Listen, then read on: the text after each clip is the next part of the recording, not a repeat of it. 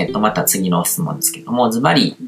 経済的に豊かな人、特に経済自由人と呼ばれるような人は、皆さん意識的に目に見えないものの力やエネルギーを使ってるのでしょうかまた、スピーチャルな力を普通の人が取り入れて生活を良くしていく方法があれば、ぜひ知りたいです。よく、すでに豊かになったと仮定して、そのように振り,、ま、振る舞いなさいとか、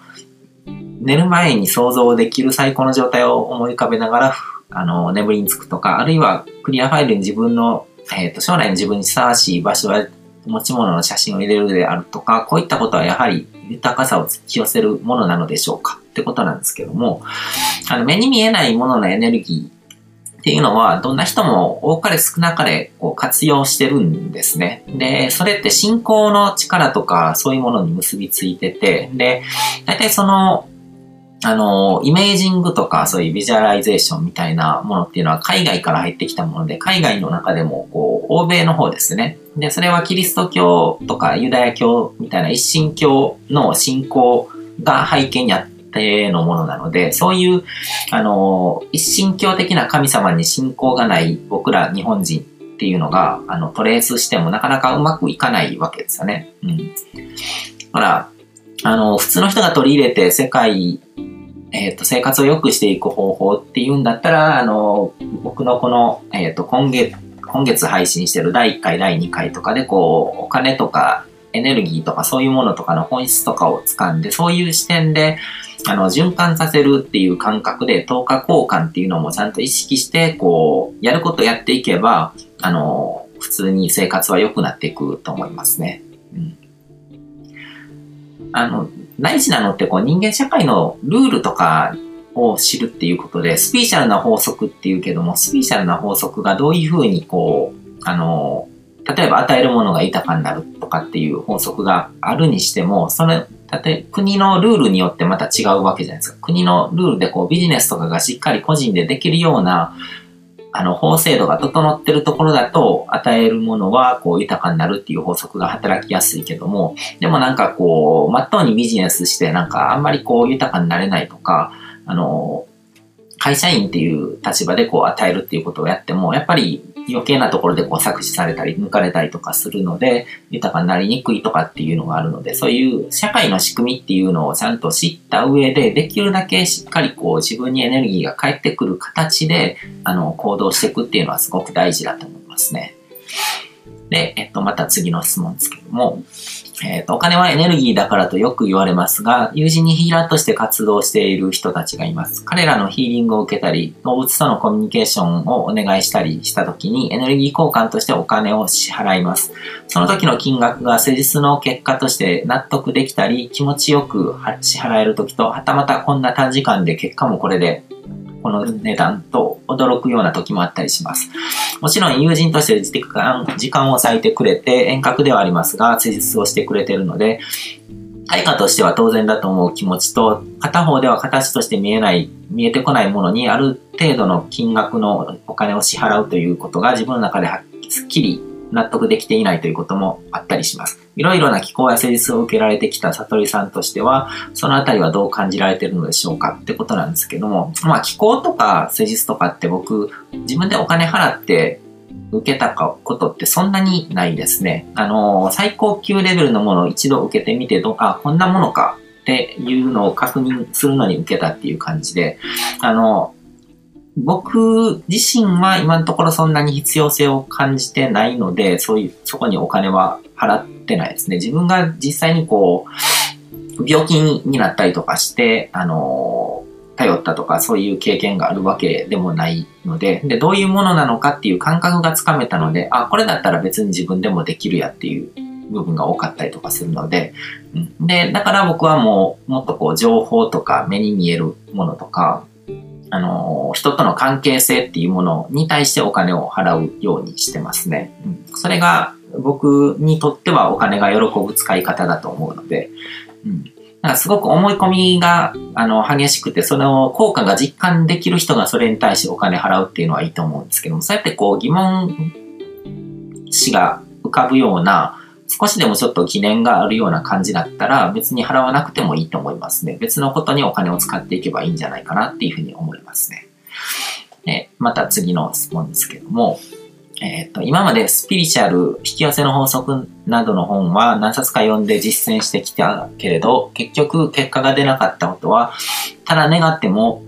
自分が行動しなくちゃ経済的な豊かさにはつながらないのかなと、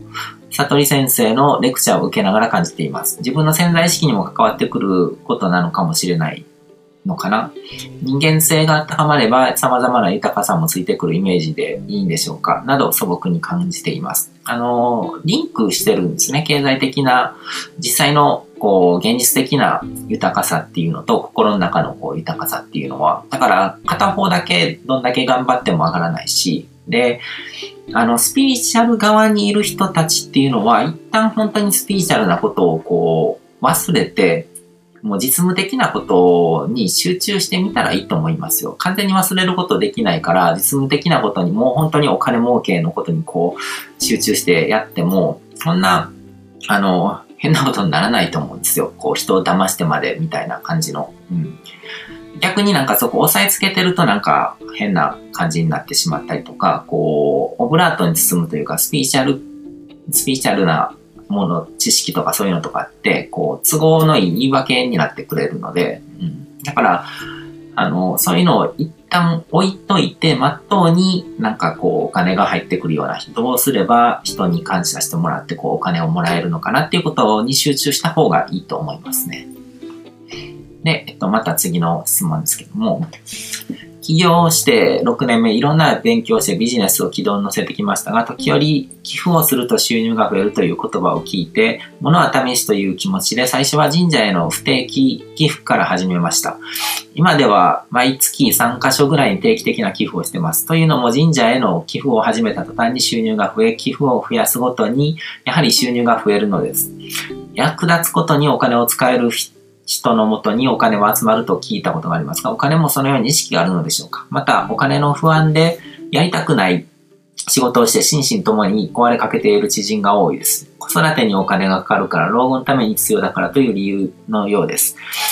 今、心身が崩壊寸前なのに将来への不安を埋めるために鞭を打って働く意味があまり理解できません。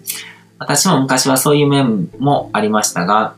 さほどお金に執着もなかったのですぐ辞めました。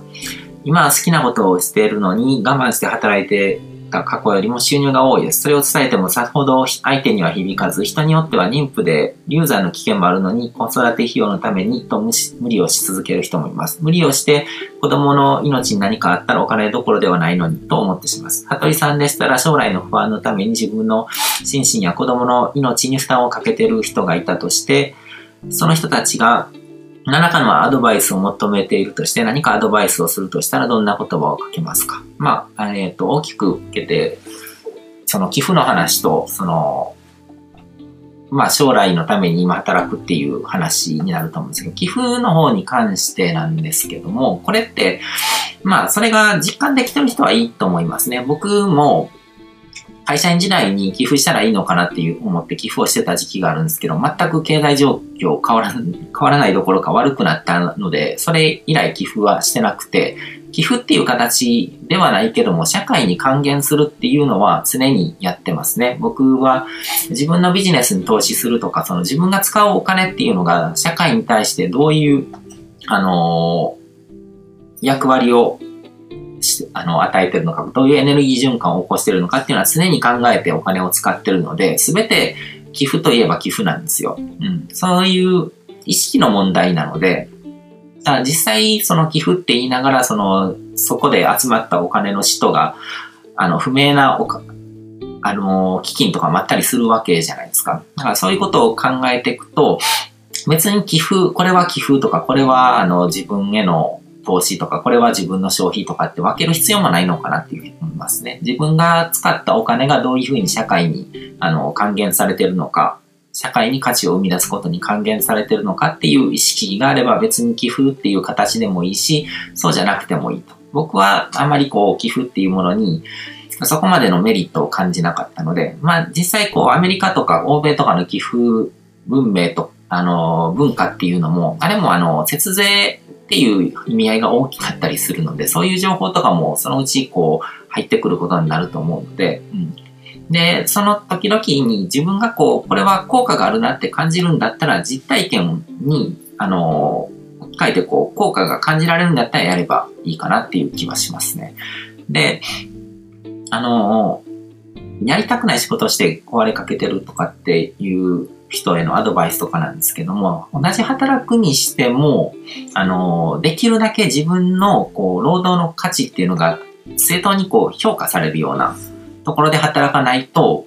ダメだと思うんですね。だから会社員として働くっていうのは僕の中ではものすごくこう、あの、ランクが低いというか自分を安売りしてる行動なので、もう僕は、あの、本当にこの会社でこのポジションにつかないと、こう自分のやりたいことができないっていうものでもない限りはそういう場に身を置くことはないと思いますね。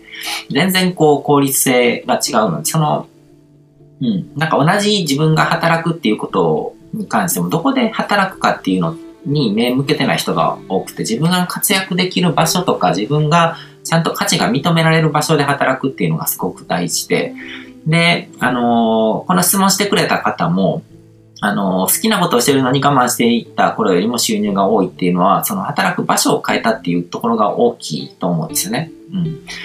から、そ、そこはすごく考える必要があると思いますね。と言ってもなかなかこう、あの、社会的な洗脳が強いので、その外からこう言っても、その人が、あの、素直に聞いてくれるかどうかっていうのはなかなか難しいと思うんですけども、だから僕とかはそういう、少しでもそういうことにこう自分の働き方とかに疑問を覚えて何か変えたいと思ってる人たちの目に触れるように自分の情報発信をして、その中で本当に興味持ってくれた人に、あの、話を聞いてもらうっていう形で、こう、あの、意識を書き換えるっていうことをやってるんですけども、なかなかこう、外からなんかこう、こうしたらいいよみたいな感じで言って受け入れるのって難しいことなので、うん。だからと、たとえ友人であっても、だと思うんですけども、その人が本気でなんか何かしらこう問題意識を感じて模索してるっていうのがあるんだったら、あの、いろいろとこう相談に乗ればいいとは思うんですけども、